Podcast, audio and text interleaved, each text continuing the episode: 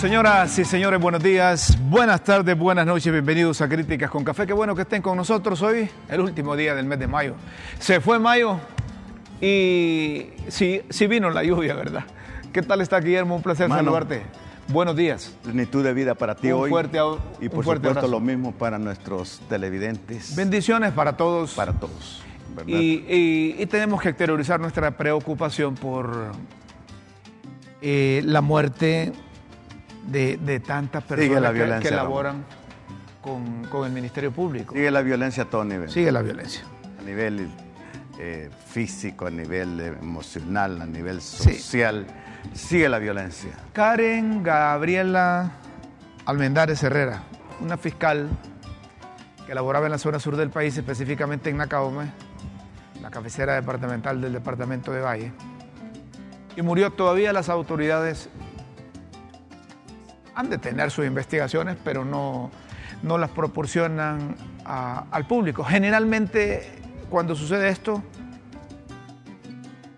inmediatamente detienen a los familiares más cercanos, ¿verdad? O detienen a su pareja, detien- detienen a su, a su esposo.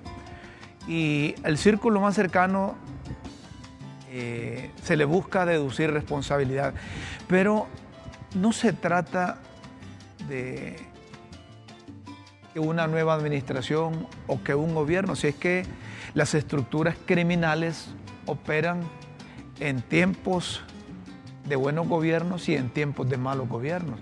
Y muchas veces estos condicionan a los malos y a los buenos gobiernos. Bueno, cuando existe la maldad y está estructurada, opera a tiempo y fuera de tiempo.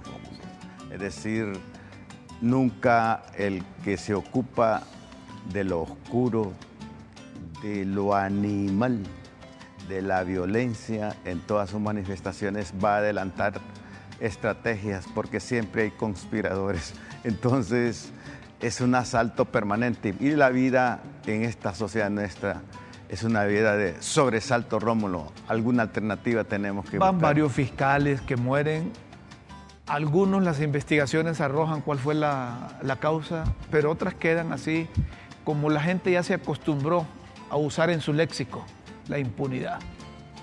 Y algo más profundo, eh, Rómulo y televidentes, es que el ser humano en esta nuestra sociedad parece que está profundizando no el amor a la vida, sino lo que le llaman la necrofilia, o sea, amor a la muerte. Es decir, no hay noticias generalmente en, este, en esta mentalidad amarillista. Si no hay muerte, no hay fiesta, no, las fiestas no, no son buenas si no hay muerte. Que, que, que anticultura, Rómulo, algo tenemos que hacer en la estructura mental de nuestros ciudadanos, empezando por las familias, porque nosotros que queremos que haya cultura, que haya una visión del, del hombre y de la vida más respetable, necesitamos empezar en casa porque ahí empiezan las cosas, los gritos, las agresiones, el disminuir a los demás y eso se extiende a la sociedad. Qué, las, qué lamentable, Rómulo. Lamentamos esto, sí, sinceramente, la muerte de Karen Gabriela Almendares Herrera. Es una fiscal más que entrega su vida, decimos, en el ejercicio de, de- profesión. de su profesión. Y casos como estos se han registrado en el occidente del país, en el norte, en el Caribe, se han registrado en cualquier parte de Honduras. ¿Y tú te has puesto a pensar, Rómulo, realmente eh, la zona sur climáticamente ha sido caliente, pero parece que socialmente eh, está más caliente. Sí. ¿A, a- a qué se deberá, Rómulo? Eh, Está, está cambiando eso. tú que eres del sur. Está cambiando, aunque yo voy de, de cuando en vez. Pero cuando se ausculta la opinión de la gente que, que vive en esa zona, la preocupación es mayor porque dicen, no estamos acostumbrados a esto. Sí, porque Choluteca... Está llegando mucho, eh, mucho marero, mucho pandillero, muchos miembros del crimen organizado y eso se traduce en, muertes, se traduce en violaciones, se traducen ilícitos, se traducen irregularidades. Por eso nosotros pasamos escribiendo en las redes y haciéndole el llamado al, al ministro de Seguridad, al señor Sabillón, o al director de la policía, mire, dirijan la mirada hacia el sur del país. Hace un par de años nosotros gozábamos de allá en el sur, en Choluteca y Valle, de una relativa tranquilidad. Por supuesto. De relativa tranquilidad. Pero esta vez, asaltos, robos, asesinatos, muertes, como, como sea. Eliminen a jóvenes, no reparan en muchachos. Este muchacho de 25 años que murió allá en el sur, que trabajaba para este medio de comunicación, eh, Ricardo Ávila, eh, una señora que también por robarle la moto a su esposo hace un par de semanas también le quitaron la vida. Es decir, y, quedan estas cosas impunes y no se ve la reacción de, las autoridades que, detengan. Por ejemplo, así como sucedió allá en el, en, el, en el Estadio Olímpico. Hay alguien, un muchacho que, le tiró una patada por la espalda a una suboficial, se supone que lo andan buscando, lo han rastreado, lo han identificado y, están detrás de él. Así debe, espera la, gente en cualquier parte del país cuando se da un delito de esta naturaleza que también proceda a la policía. ¿Y te has puesto a pensar cuál es la raíz eh, que desencadena eh, toda esta ola, todas estas conductas brutales, Rómulo, el irrespeto al otro, al prójimo, al próximo, a, los demás. Es lo que hemos conversado, Guillermo, se ha perdido la fe. Se ha perdido la fe en ese ser supremo, en ese ser omnipotente, omnipresente, los valores morales, los valores eh, eh, espirituales la ética que debe surgir desde el hogar, desde la familia. Un hombre, matará a una mujer, Rómulo. Rómulo, te has No, mira, yo es que estoy conmovido con esto, hombre. ¿Cómo es posible que un hombre mate a una mujer? ¿Te has puesto a pensar en eso? Y quedan esas interrogantes. Si no somos capaces, los hombres que somos formales, íntegros, de agredir a un hombre, mucho menos a una mujer. y quitarle la vida a un ser humano. Mi padre, que era un campesino, Rómulo, eh, me decía, un hombre que le levanta la mano a una mujer, deja de ser hombre. Imagínate. Y fíjate que durante toda mi vida, mi padre, que era un campesino, eh, nunca lo escuché agredir a mi mamá. Pero es que él decía, un hombre que levanta la, mano a, una mujer deja de ser hombre, como lo es esa declaración de mi viejo. No, viene de lo más profundo de su ser, de, esa, de, esa, de ese compartir con el ser humano, de compartir con su pareja, de compartir con tu mamá, de compartir con la vieja, como decimos nosotros. No son capaces ni, ni, de afectar o maltratar, como tradicionalmente dicen, con el pétalo de una rosa. Fíjate que un amigo me dijo, Guillermo, y si tu mujer o, una mujer te da una cachetada, vos se la devolves. Fíjate que no, hermano. No se la devuelvo. Solo le digo, corazón, hasta aquí llegó esta cosa no ha pasado por mí un sentimiento de agresión a una mujer, pero es que yo creo que yo introyecté la imagen de mi madre. Eh, y esa exhortación de mi papá, hijo, nunca le levante la madre a una dama, la, la mano ni la voz a una dama, porque usted dejaría de ser hombre. Pues chica, yo que amarró para toda la vida. No, y cuando tú dices que proyectas la imagen de tu mamá en una mujer, lo menos que, que, esperas es tratar a esa fémina como tratas a tu madre o tratabas a tu madre. Y cuando hoy mires ese cuadro, ese cuadro en el Estadio Nacional de, de pegarle esa patada brutal propia de los animales a esa dama policía ¿Qué imagen tendrá este hombre de la mujer? ¿Qué imagen tendrá de su madre? ¿Estará proyectando algo que él introyectó negativa de su madre, de su tía o a saber qué? Pero eso no puede ser, en una sociedad civilizada de, que acudamos a, la, motricidad ilimitada, que sería la violencia que no respeta límites, Rómulo. Eso no puede suceder, no debes. Algo tenemos que hacer y es un desafío para este gobierno eh, cómo mejorar esta situación. Está con nosotros el presidente de la Asociación de Fiscales de fiscales de Honduras, don, don Víctor, don Víctor Paz. Don Víctor Paz, lo hemos invitado precisamente porque nos preocupa aquí en Críticas con Café en LTV la forma como, como eliminan físicamente a los fiscales.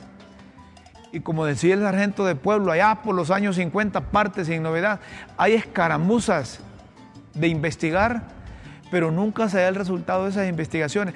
¿Qué es lo que realmente está pasando, abogado?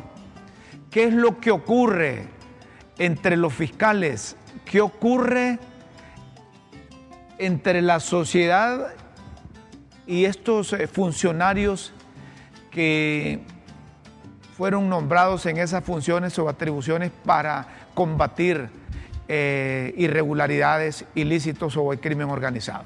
Gracias por estar con nosotros en Críticas con Café de LTV. Bienvenido y buenos días, abogado Paz. Siéntese bien, abogado, con nosotros. Gracias por su aporte. Gracias, gracias. De hecho, eh, buenos días a cada uno de ustedes. Eh, deseando de que, por supuesto, se tenga un bonito día, un bonito programa, exitoso, por supuesto, y sobre todo eh, con una temática bonita para llevar sobre todo ante los últimos hechos eh, o acontecimientos sucedidos en varias regiones del país y por supuesto antecedido por, por muchas cuestiones de, de, violencia eh, generalizada y en algunas veces eh, haciendo mayor énfasis en, en algunos sectores. por supuesto que es un tema. Así que también de mi parte es un gusto estar con ustedes. Ahora, abogado Paz, es que están trabajando con las uñas, es que no tienen protección, es que eh, están ustedes trabajando con, con imágenes o con sueños que no se convierten en realidad, porque combatir la criminalidad, combatir la violencia, investigar casos donde se ven involucrados personas que de una u otra forma están vinculados al crimen organizado, eh, eso no significa que ustedes van a ir a trabajar eh, únicamente con las manos. ¿Qué es lo que está pasando? Sí, eh, son varios, varios los problemas, por supuesto. Eh, podía comenzar mm, eh, enumerárselos. Eh, sobre todo tenemos un debilitamiento institucional que se viene dando ya, ya hace algunos años. tenemos también un deterioro o convulsión de la sociedad que también revienta en todas esas instituciones, sobre todo cuando hay debilitamiento entre ellas. Tenemos una falta de una formación de principios que nos lleve a tener más sólidos el respeto, por supuesto, al derecho de la vida. También tenemos problemas, ya de manera individual como lo es, eh, el, trabajar con las uñas, como decía usted, sobre todo cuando no, no trabajamos con la debida protección ni con eh, la importancia del tema que nos lleve a estar, eh, a, estar y vernos más fortalecidos para no ser víctimas, sobre todo en situaciones como hecho. Esa cuestión de trabajar con las uñas, eh, por supuesto, se identifica cuando eh, nos vemos en nuestra labor, nuestra labor fiscal, que de por sí ya es, es dura, difícil, la vemos que la realizamos todavía sin, sin una comunicación y protección inteligente, en, en, medios de transporte eh, o traslado de las oficinas a los órganos jurisdiccionales eh, desprotegidos cuando la vemos en que los diferentes edificios de, de, las instituciones no tienen un espacio ya para proteger y el problema existe desde hace mucho tiempo, entonces desde hace mucho tiempo querían asumir nuestra máxima situaciones. Y hay varios, varios más eh, temas y ese que me va a gustar, por supuesto, seguir expresando con ustedes. Es decir, que no se ha apoyado como se debe a la Asociación de Fiscales, al Ministerio Público, no tienen los recursos, no tienen la protección, están más avanzados aquellos léperos, aquellos pícaros que se dedican a los ilícitos que ustedes. Es difícil trabajar así. ¿Qué, podemos eh, esperar si, si no se les dé el apoyo? Cuando no se corrigen eh, las falencias como regla o principio de la vida es cuando haces lo mismo vas a tener los mismos resultados. Tanto que nosotros eh, ahí es donde estamos exigiendo, tal como lo venimos exigiendo ya días, pero debido a que no se nos escucha internamente en nuestras instituciones, hemos eh, llevado esta misma temática eh, al, al, gobierno central, a los medios de comunicación, a nuestras máximas autoridades, incluso Secretaría de Derechos Humanos, mecanismos de protección, porque si no vamos a estar cosechando de lo mismo. Y le hago la siguiente relación. Nos preocupa siempre, los, los hechos siempre nos han preocupado, ha sido nuestra labor, pero ante la muerte de, de un fiscal, eh, que de por sí no estamos ni blindados ni consagrados, no puede suceder lo mismo.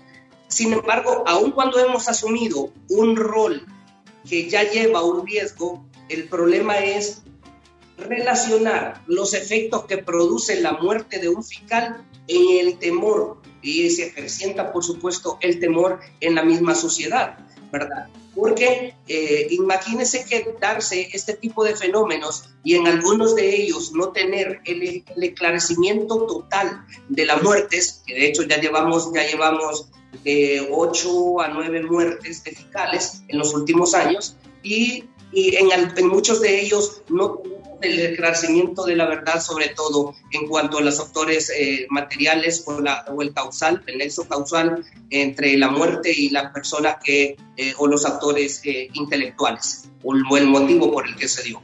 Entonces, de ahí venimos solicitando que al darle la importancia al tema, se deban de corregir varias situaciones que tenemos y que nos tienen en una situación laboral, salarial y de seguridad bastante eh, deteriorada y sobre todo debilitada para la gestión que realizamos. Abogado Víctor Paz, es difícil el trabajo que realizan ustedes y se les viene abajo anímicamente cuando ni siquiera en casos de que muere un compañero de ustedes pueden tener resultados de las investigaciones por falta de, equipo, por falta de recursos eh, es decir, estar trabajando con las uñas en el Ministerio Público. ¿Cuántos son los fiscales que operan a nivel nacional? Nosotros andamos cerca de los, eh, de los 2.000, eh, le podría decir unos 1.700, 1.800 fiscales a nivel nacional.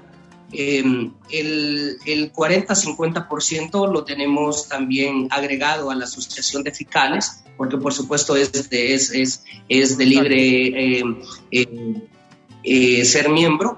Sin embargo, quería mencionarle, este nosotros queremos hacer eco que llegue hasta el gobierno central, también porque aun cuando no es causa de justificación para nuestras máximas autoridades, también mucha de la problemática pasa porque también se asigne un mejor presupuesto. Voy a hacerle la siguiente relación.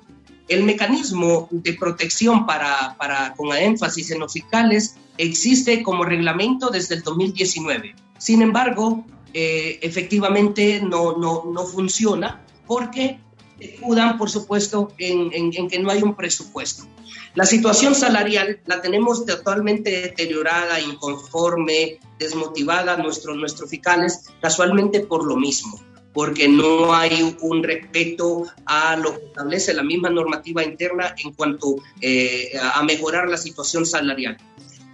Y, esas situaciones de logística, muchas de ellas también pasan por eso, pero sobre todo por la voluntad. La voluntad tanto de nuestras máximas autoridades relacionadas a las del gobierno, siempre hay un presupuesto limitado, eh, usted va a ver cómo eh, el presupuesto es más importante y más eh, de, valoración el presupuesto, por ejemplo, por sí solo de las, de las Fuerzas Armadas, de otros, del, hasta del Tribunal Supremo Electoral, se gasta más en, en, en el padrón electoral, en la actualización de eso, que actualizar los sistemas de investigación, sobre todo incorporando la prueba científica si se, le diera la, la, debida beligerancia y importancia a este tema, eh, estuviéramos en otra situación, créame eso, y por eso pues tenemos que seguir hablando y ustedes, con el apoyo de ustedes, llevar este tema eh, al seguimiento y a la importancia que se merece.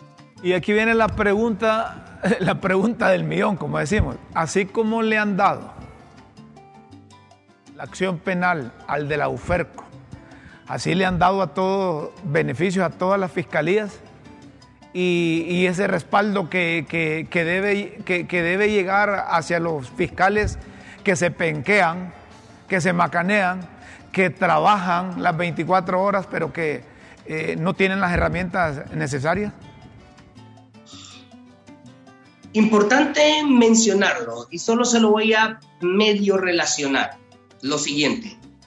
El tema de Oloferco por sí solo, pues alguien podría decir, bueno, eh, eh, qué bien que ellos van a poder eh, ejercer la acción penal sin el respeto, sin el respeto del principio de dependencia jerárquica que rige en nuestra institución y socialmente se pueda ver eso como positivo. Sí, está bien porque, porque el problema es que no se acusa porque nuestras máximas autoridades eh, bajo esa facultad no permiten que se materialice la acusación. Cualquiera pudiese decir que eso está correcto. Sin embargo, yo le diría, ¿es que acaso no hay otras fiscalías que tienen de igual manera temática de mayor o, de mejor relevancia como lo es la Fiscalía contra la Corrupción, la eh, Fiscalía contra el Crimen Organizado, lavado de activos, eh, lo que es enjuiciamiento, lo que es eh, narcotráfico, también, también delitos contra la administración pública de manera general. Entonces, si, si ese fuera el problema, todos deberíamos de estar recibiendo dicha facultad pero no se ataca el verdadero problema. ¿Cuál es el verdadero problema que debería saber? Es la forma de elegir nuestras máximas autoridades. ¿Por qué? Porque por años se nos ha, se nos ha establecido como máximas autoridades personas que no tienen ningún, eh, o al menos no tienen el conocimiento, el empoderamiento del tema, de la institución, que no tiene la misión ni los objetivos que el Ministerio Público tiene como institución. Entonces, eso los convierte en autoridades desconectadas de la base, de la base estructural que somos los fiscales. Por supuesto, no les interesa un tema como este y, y así son sus actos y así lo ve la sociedad. Entonces, por eso mismo, ni siquiera podemos mejorar en cada uno de esos problemas manifestados estamos ante autoridades que no les interesa el tema. Muy bien. Gracias, abogado. Esperemos que tengan respuesta a ustedes, principalmente de presupuestos que les garanticen el ejercicio de, su profesión, que tengan protección adecuada, porque es difícil trabajar así con las uñas. Claro, claro. Es difícil trabajar así con las uñas, ¿verdad? Claro, yo le podía mencionar, eh, por ejemplo, imagínese Sí, adelante. ¿Y le escucho? Sí, adelante. Sí, es decir, estamos con ustedes, los acuerpamos, los apoyamos, nos solidarizamos por la muerte de los fiscales. El llamamiento es al Congreso y al Ejecutivo. Así como están, dicen ellos, fortaleciendo a las Fuerzas Armadas, comprándoles. Al Ejecutivo, pero también. Seis helicópteros. Al, al judicial, ¿verdad? Al es que acordarte que el Ministerio Público tiene, tiene, independencia, el Ministerio Público, ¿verdad? Y, tiene su propio pero Están correlacionados, Tiene su propio presupuesto. No, lo de la Corte Suprema ya es otro rollo. allá es otra cosa que ni siquiera le cumplen con el, el, el 3% no, pero no se te olvide que todo tiene relación con todo, Rómulo. Bueno, pero lo que decía el abogado, lo que decía el abogado tiene razón en el sentido de que, que se da para otras cosas. Aquí les ponemos el ejemplo. A las Fuerzas Armadas dicen que les van a comprar cuatro helicópteros lo mejor sería proteger a los fiscales, hombre. Cierto que se necesitan esos helicópteros para allá, pero deben de proteger a los fiscales que son los que ya día están perdiendo eh, elementos, hombre. Finalmente, abogado. compañero Rómulo, mire, solo, solamente para, para culminar este tema, eh, nosotros estamos exigiendo, por supuesto, de manera directa, una, que se le dé eh, la importancia del tema, que el traslado de los fiscales sea en condiciones de seguridad, que se mejoren los espacios donde, hasta donde dejamos nuestros vehículos, que se coloque seguridad. Los fiscales nos trasladamos caminando hacia nuestros vehículos pues que hemos estado cubriendo audiencias y debates, eh, nosotros también salimos después de los despachos judiciales en medio de las personas familiares y muchas veces eh, que pertenecen a la misma estructura y salimos de frente ahí sin ninguna protección de ningún tipo. Nosotros nos hace, nos hace falta que se nos mejore en logística. Estamos hablando de chalecos, que se, que se revisen las instrucciones internas, estamos hablando de la normativa interna, porque hay muchas situaciones que dividen que dividen y que más bien nos colocan en una situación desfavorable en relación al tema de seguridad. Nosotros estamos pidiendo, nosotros estamos pidiendo que se revise la distribución de los equipos de, que le dan mayor seguridad. Nosotros estamos pidiendo que eh, se fortalezcan aquellas medidas colectivas para poder eh, minimizar este riesgo alto. Es más, nosotros un grave problema que tenemos y que estamos pidiendo es que los perfiles de riesgo se revisen con y se realicen con, em, eh, con un tiempo preventivo, con inteligencia, que sean completos, capaz de detectar, no que nuestras máximas autoridades ante señales o alertas lo que hacen es de traslado. Y sabemos que la criminalidad organizada puede llegar a donde quiera que estés. De nada sirve que te trasladen de un lado a otro si vas a seguir expuesto a todo eso y por supuesto que al mejorar la, la situación salarial pudiésemos tener de manera particular el, el, el, mejorar esa situación, pero actualmente hasta eso nos pone en grave riesgo. Es decir, que ustedes no andan vehículos blindados, no andan seguridad, no andan chalecos. Ustedes se topan con los delincuentes, hasta se codean con los delincuentes y, y no pasa nada. Y les puede pegar. Ni armas, ni armas asignadas, ni preparación en el tema, y más bien, más bien al contrario, tenemos instrucciones que instrucciones internas que hasta nos piden que tengamos que estar presentes en los allanamientos sabiendo que no tenemos ninguna de esas cuestiones que usted correctamente ha mencionado. Qué Por eso que la temática es bastante, la temática es bastante importante y, el, y, el, y nosotros seguiremos haciendo nuestro trabajo. Eso le iba a decir, eso le iba a decir, eso le iba a decir que se necesita tener pasión tener acción y tener movimiento, casi el verbo, pues, para dedicarse a ese trabajo sin tener el respaldo, sin tener la ayuda necesaria. Yo le voy a ser sincero, yo fuese fiscal, yo le hubiera entregado la chapa y, la otra cosa, porque ni revólver dice que tienen, ni armas dice que tienen. Yo le hubiese entregado la chapa porque me están exponiendo, hombre. Me están exponiendo solo por el salario, hombre. Claro, claro, porque usted observa un montón de fiscales que han salido que han salido de la institución a ejercer, ejercer su profesión de manera privada, aún cuando la institución comete el grave atropello de no dar todo el porcentaje que por derecho de, de, de, derechos laborales adquiridos uno se merece. Más bien, en su mayoría salen con el 50% y aún así los compañeros se deciden a salir porque definitivamente cada día se vuelve más difícil esta, eh, esta labor y el problema es que la, toda sociedad requiere de que eh, requiere y necesita de esta labor. Alguien tiene que realizarla, pero si no se fortalece, cada día va a ser más debilitada, tal como sucede en muchas situaciones del país. Abogado Paz, gracias. Víctor Paz, gracias por estar con nosotros. De acuerdo, saludos a ustedes y por supuesto a los familiares de, la compañera fiscal eh, que lastimosamente sufrió ese daño en su vida, pues eh, eh, mis expresiones de condolencias, pedirle a que nuestro Dios le fortalezca, les permita la resignación cristiana y para ustedes y toda la sociedad, por supuesto, un saludo. Gracias, abogado.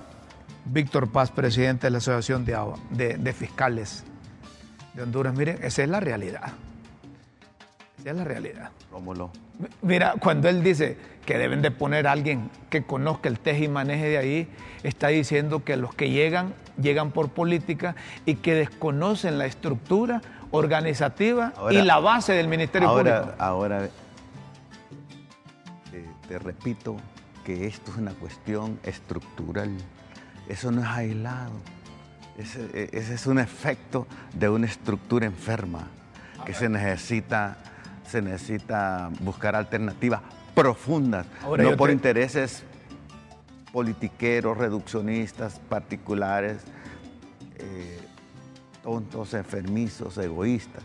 Totalmente de acuerdo contigo. Y yo te pregunto, ¿vos crees que dándole la acción penal al fiscal de la UFERCO se va a superar esa cosa? No, es de nuevo. De nuevo, es, es que es una cuestión estructural. Necesitamos, una, si vamos a cambiar si necesitamos cambiar si el nombramiento, eh, si el nombramiento, empecemos, si el nombramiento como presidente por la segunda eh, vez Juan Orlando fue Pando, fue Pando también el nombramiento del, presidente de la Corte Suprema de Justicia. Y fue Pando, Pando dos veces el, el nombramiento del fiscal. Entonces, problemas no son, mira, aquí ese parche de, esta fiscalía que va a funcionar como una paralela a, toda la estructura, a toda la institución. No, va a funcionar así. No va a funcionar. Y por otro lado. Eso es que querer mandar a hacer a alguien en los mandados. eso es como, como hemos dicho, eso es como querer quitar la telaraña y no matar la araña. Necesitamos destruir la araña, identificar la araña. Y la araña aquí es, es el Estado que está desestructurado y todo esto es efecto, eh, Rómulo. Se necesita hacer un trabajo no solo, no solo juicioso a nivel legal, económico, político, social, sino también moral, Rómulo. Eso es lo que está fallando. Al final, Hay un problema moral, Rómulo. Al final lo que está fallando. perdido, mira, perdón, es esto moral? Se ha perdido el poder moral, Rómulo. Entonces, hay picaritos lúcidos para hacer la maldad lúcidos para hacer la maldad, pero débiles moralmente. Entonces, un Estado no puede ser así. Se me ocurre, por ejemplo, para mejorar el Ministerio Público, que quienes aspiren a convertirse en fiscal general y fiscal adjunto sean miembros de la fiscalía, hombre. No hay que esperar, Rómulo, que lo llamen, que lo llamen al fiscal a dar cuenta y que se busque alternativas. pero, pero escúchame lo que estoy diciendo escúchame lo que estoy diciendo. Yo estoy, yo estoy de acuerdo con lo que decimos. Si el fiscal no funcionó, que lo arrimen al Congreso. Venga. Pero lo que estoy diciendo es que no pongan gente en el Ministerio Público que no conoce la estructura del Ministerio Público y que no sabe el riesgo, el esfuerzo, el sacrificio que hace la base del Ministerio Público para que esa institución medio opere o funcione. Lo que estoy diciendo es que, ese mecanismo de elección que está pando también, ¿verdad? Este es un principio que están haciendo reformas, que para mejorar, pero lo que están haciendo es garantizando que el que lo van a poner va a servir al partido de gobierno. Esto es lo que quiero que entiendan. Y lo que quiero que entiendan es que sería mejor para el Ministerio Público y para la sociedad hondureña que quien aspire a convertirse en fiscal salga del Ministerio Público, que tenga un, fiscal de esto, un fiscal del otro, que tenga el otro fiscal, porque son gente que como Víctor Paz conoce a ciencia cierta lo que está pasando al interior. Oye, cuando el, el, crimen organizado escucha esta versión del presidente de la Asociación de Fiscales, se ha de carcajear, hombre. Se ha de reír, se ha de reír. ¿Por qué? Porque están con las uñas esa gente. Yo creí que andaban carros blindados, que andaban seguridad, que andaban chalecos, que andaban armas, que andaban esto. Pero no, van a un caso y ahí se encuentran con familia de los delincuentes que ellos están acusando. y en cualquier momento puede darse cualquier cosa ahí. Bueno, aparte de que conozcan, Rómulo, yo le sumaría que sean probos, que sean probos, porque puede haber gente lúcida conociendo un tema, pero pícaro, no deja, no deja, no deja huella, pues. Entonces, yo creo que sean probos también, Rómulo, es, esa pareja. Lucidez, siendo juiciosos, pero también que sean éticos, si no, vamos a quedar en lo mismo. Hacemos una pausa en críticas con café, luego volvemos. Un reconocimiento que vale la pena. Lo vamos a hacer aquí también, aquí también en Crítica con Café al retornar. No nos cambie.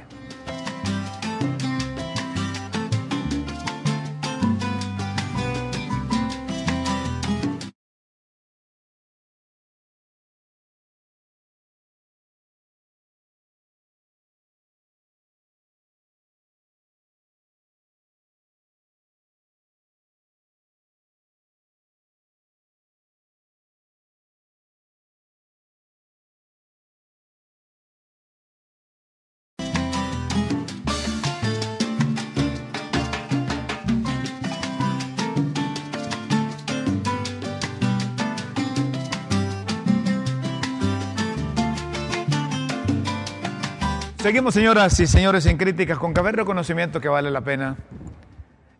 Ay, disculpen ustedes, pero es que eh, aquí en críticas con café así somos. ¿verdad? El Motagua quedó campeón en San Pedro Sula. El Motagua quedó campeón en San Pedro Sula. No, Eh, aunque, aunque perdió 0, 2 a 0 o 0-2 contra el Real España, se adjudicaron la Copa número 18. Pero lo que queremos eh, resaltar es que mire usted, o miren ustedes, y escúchenos también, Pedro Atala, la familia de Eddie Atala, viniendo de San Pedro Sula con la copa, decidieron desviarse a la ciudad de La Paz. A la ciudad de La Paz para hacerle un reconocimiento en vida a, al amigo José Julián Suazo Cervantes, hijo del expresidente de la República, don Roberto Suazo Córdoba. La, la- directiva llegó por allá para que Julián, que recién le han amputado las dos piernas por la diabetes, tuviese esa satisfacción como furibundo seguidor del equipo azul profundo en Motagua posar con la copa número 18.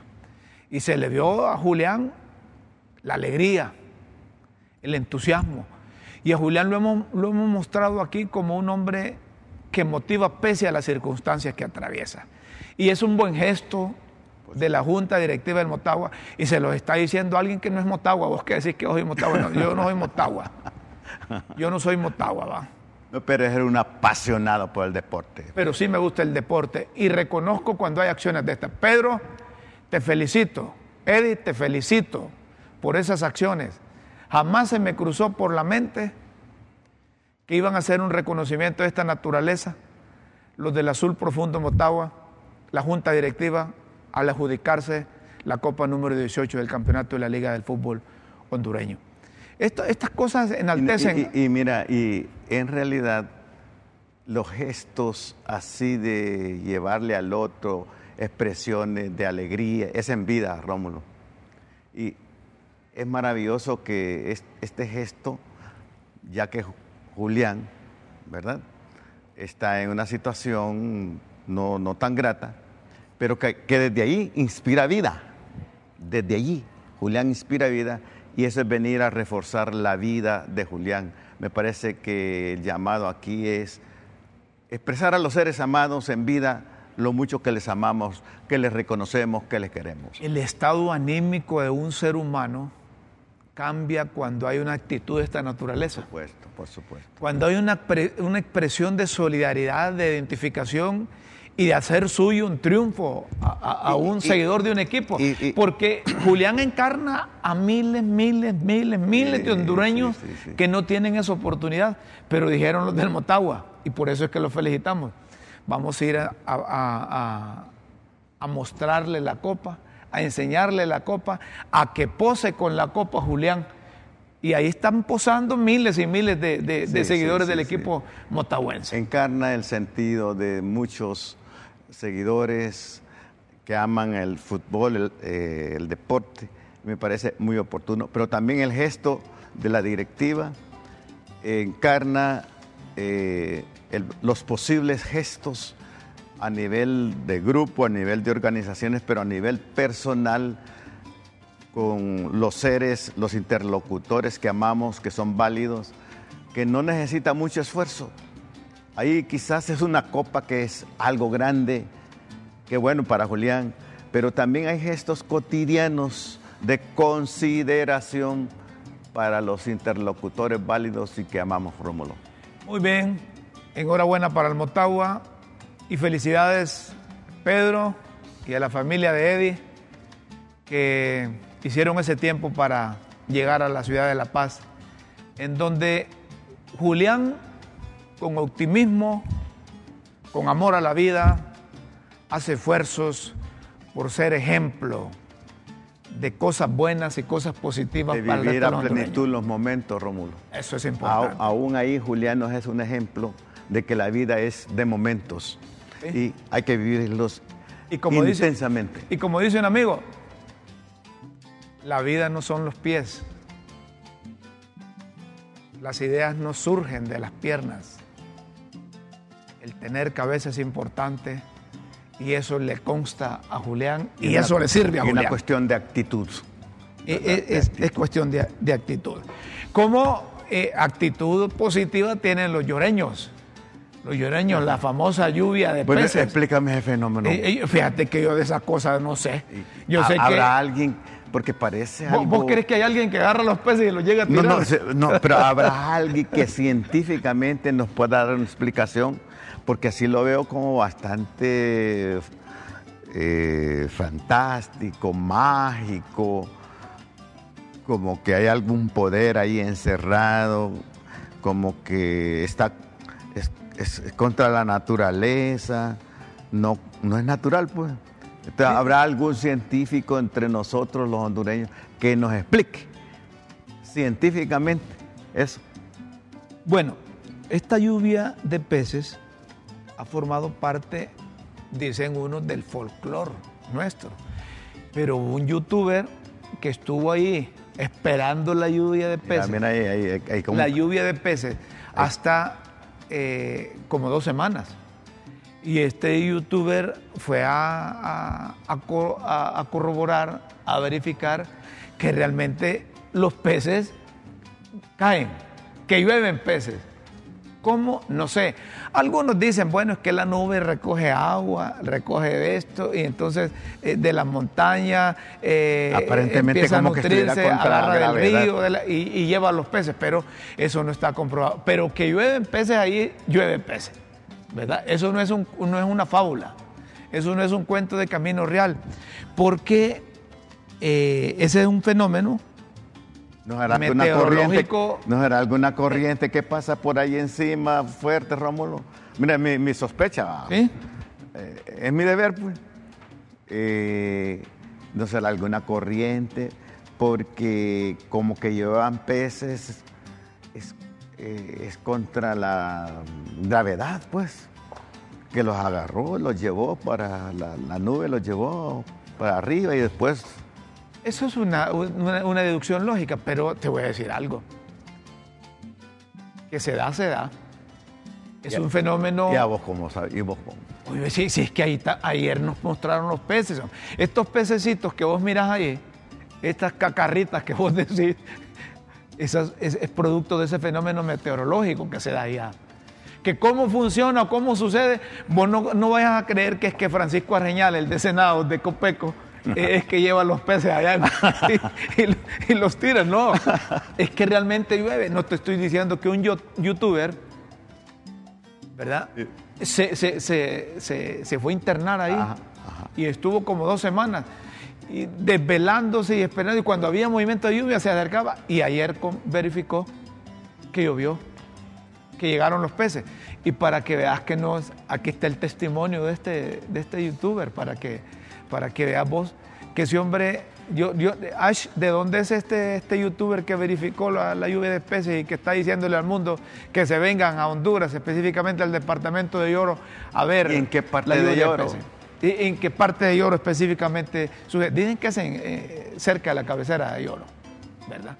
Entonces, aquí está el testimonio de este youtuber que, que está invitando a extranjeros a que vengan a, a- al departamento a ver la lluvia de peces. ¿Qué le dice a todos aquellos que no creen? que ahora tengo una prueba, entonces, entonces todo el mundo va a ver que no es una mentira. Y tienen que venir aquí a Lloro cada año en mayo o junio. Va, Lloro está esperando. ¿Va a regresar Peter? Tal vez, tal vez si, si encuentro una, una esposa aquí. Ah, ¿quiere esposa en lloro? Sí, sí. Ajá. Bien. las lloreñas? Sí, claro, claro. Bueno, hasta casarse quiere ese hombre. Si, agarro, si encuentra una lloreña, dice que se queda ahí. Estuvo, estuvo 12 días ahí, ¿verdad? Bueno, eh, Ah. desde, desde una perspectiva, eh, pienso yo, ¿verdad? desde una perspectiva así científica, como que no tuviese explicación. Bueno, pero por otro lado, Pero ahí están los peces. sí, sí, sí, sí, sí. Pero por otro lado, eh, eso me remonta a lo que pasó en el desierto cuando Moisés llevaba a los israelitas a la tierra de Canaán. Dice que, que bajaba, se producía el maná. Entonces, eh, eso no tiene una explicación racional, no tiene una explicación lógica. Lo mismo los peces de lloro. Eh, para mí no tiene una explicación lógica, sino una, una cuestión ya milagrosa, ya, ya, ya que va más allá de la razón. ¿Verdad? Porque la realidad no se mide solo, solo con la razón, sino también hay la realidad intangible del mundo del, del creer, del milagro, ¿verdad? Entonces, habría que ver esas posibilidades. Vamos a otro tema. Hay un premio de economía Joseph Stiglitz. Eh, vos que le entendés estas cosas, me acordé de vos. Y me dicen en producción, mire que este economista dice que, que está recomendando al mundo que no se metan a eso de la criptomoneda. Porque eso no garantiza estabilidad financiera. Y no solo eso, sino que es utilizado para lavar dinero. Y que hay que buscar donde concluye la conversión de la criptomoneda en efectivo. Porque yo entiendo que como en El Salvador se puso en práctica la criptomoneda, hay algunos en Honduras que están proponiendo también que pongamos en práctica la criptomoneda. Pero eh, hay otros, como este economista, Joseph Stiglitz, que dice que, que no es idónea, que no es adecuada, que hay que reparar una, dos, tres veces, porque es un mecanismo que utilizan algunos al momento de convertir la criptomoneda en efectivo para lavar dinero. Ojo con eso. Ojo con eso. Este, Stiglitz fue asesor económico en, la administración de Carter y es un economista destacadísimo, muy respetado, más allá del mundo ideológico, de las perspectivas ideológicas, es un hombre muy respetado. Ha escrito un libro que se llama El malestar de la globalización y otro sobre la globalización las fortalezas de la globalización y las debilidades de la misma. Cuando este hombre habla, no es que hable en forma absoluta, pero hay que escucharlo. Stiglitz eh, es, es, un académico eh, de mucha profundidad y amplitud, que va más allá, repito, del mundo ideológico. Eh, es un científico en el mundo de la economía que hay que escucharlo. Y si este, este estilo de la criptomoneda eh, puede ser instrumentalizado para el lavado de activos eh, y para fomentar lo ilícito, el narcotráfico, pues hay que, hay que verlo. Pero por otro lado, algunos piensan que es la alternativa para las sociedades. Hay, hay ofertas, por ejemplo, para Honduras, para Honduras, que si se pone eh, la criptomoneda, se paga la deuda externa y eh, se, libera a la nación de tanta miseria. Y te lo digo, y te lo digo porque un amigo mío. es que me da ganas de reír eso de que paga la deuda externa, es que es bonito. Sí, sí, sí. Así con, con, con, con la criptomoneda. ¿Qué es la criptomoneda para empezar? La criptomoneda vea, no es otra cosa que es algo totalmente digital, que utilizan métodos criptográficos para asegurar sus transacciones financieras y controlar la creación de nuevas unidades y verificar la transferencia. ¿Por qué, ¿Por qué les traigo el concepto este? Porque es fácil. Miren, vengamos a la criptomoneda, pagamos todo lo que debemos y después renunciamos a la criptomoneda. no, y también no, prometen un desarrollo integral, ellos lo, prometen, ¿verdad? te lo digo porque un amigo mío aquí, que voy a, emitir el nombre por seguridad, a mí me invitó para ser parte de un, de un grupo de eso, De un proyecto. de un proyecto, con una oferta maravillosa, Sí. aparentemente, pero con toda la seriedad de los pasos. Pero te- eso tiene que ser un acuerdo de Estado, ¿verdad? De Estado. Si fuera así como se plantea, el es una de las alternativas a la miseria en que vivimos, ¿verdad? No, pero no, no, Pero, no hay que, no si hay que verlo fuera así. Oye, si la fuera mejor así. alternativa es aumentar la producción y productividad, mejorar el Producto Interno Bruto, mejorar las exportaciones. Si nosotros aumentamos la producción, aumentamos la productividad, aumentamos la producción, mejoramos los ingresos. Si mejoramos los ingresos, garantizamos que teniendo producción y teniendo ingresos, no va a haber devaluación. Y si tenemos suficiente dinero y suficiente producto, no se va a dar ese fenómeno que afecta a las economías pobres como nosotros. Pero de nuevo, eh, he puesto los dos extremos, ¿verdad? La posición de Stiglitz y la eh, en contra eh, eh, de, la criptomoneda. Pero también la posición de los que propugna por la criptomoneda como alternativa. Es de trabajar estas posibilidades. Es bonito, dice, que los gobiernos que no tienen suficiente producción piensen en función de sembrar computadoras y desde las computadoras allá arreglar lo que deben y arreglar lo que no deben. Pero si en el palo hay computadoras, ¿qué vamos a comer? Pregunto, pregunto, un, Interesante. pregunto un oyente. Sí, sí, sí. Pregunto un oyente. Claro. ¿Va? Lo No. mejor es tener maíz, Exactamente. tener frijoles, Por ahora, tener carne, exactamente. tener que comer. ¿Dónde está la soberanía alimentaria del gobierno de la República? Comprando seis helicópteros para las Fuerzas Armadas, por ahí empieza la soberanía alimentaria, pregunta. Interesante, fíjate, es una crítica que hace el, el televidente tipo bisturí. Y, y fíjate que yo miré a doña, Soma, a doña Xiomara cuadrándosele a la... ¿Cómo lo miras? No, pero primero es el cuadra el, el jefe del Estado Mayor Conjunto de las Fuerzas Armadas, y después la comandante, la comandante Xiomara Se le cuadra también. Castro Sarmiento se le cuadra. Se le cuadra. Pero eh, es un saludo, no es que, es decir, vos no vas a ver que la comandante saluda primero al jefe del Estado Mayor Conjunto. Ah. Es el jefe del Estado Mayor Conjunto. ¿Qué debe? Porque de acuerdo a la Constitución, la comandante general es la, es la Claro, presidenta claro, de la claro, República. Pero aquí Entonces es- es él. Pero aquí ella se cuadró. Vos lo que decís es que no le luce que se le cuadre. Es civil, vos. Ella es civil.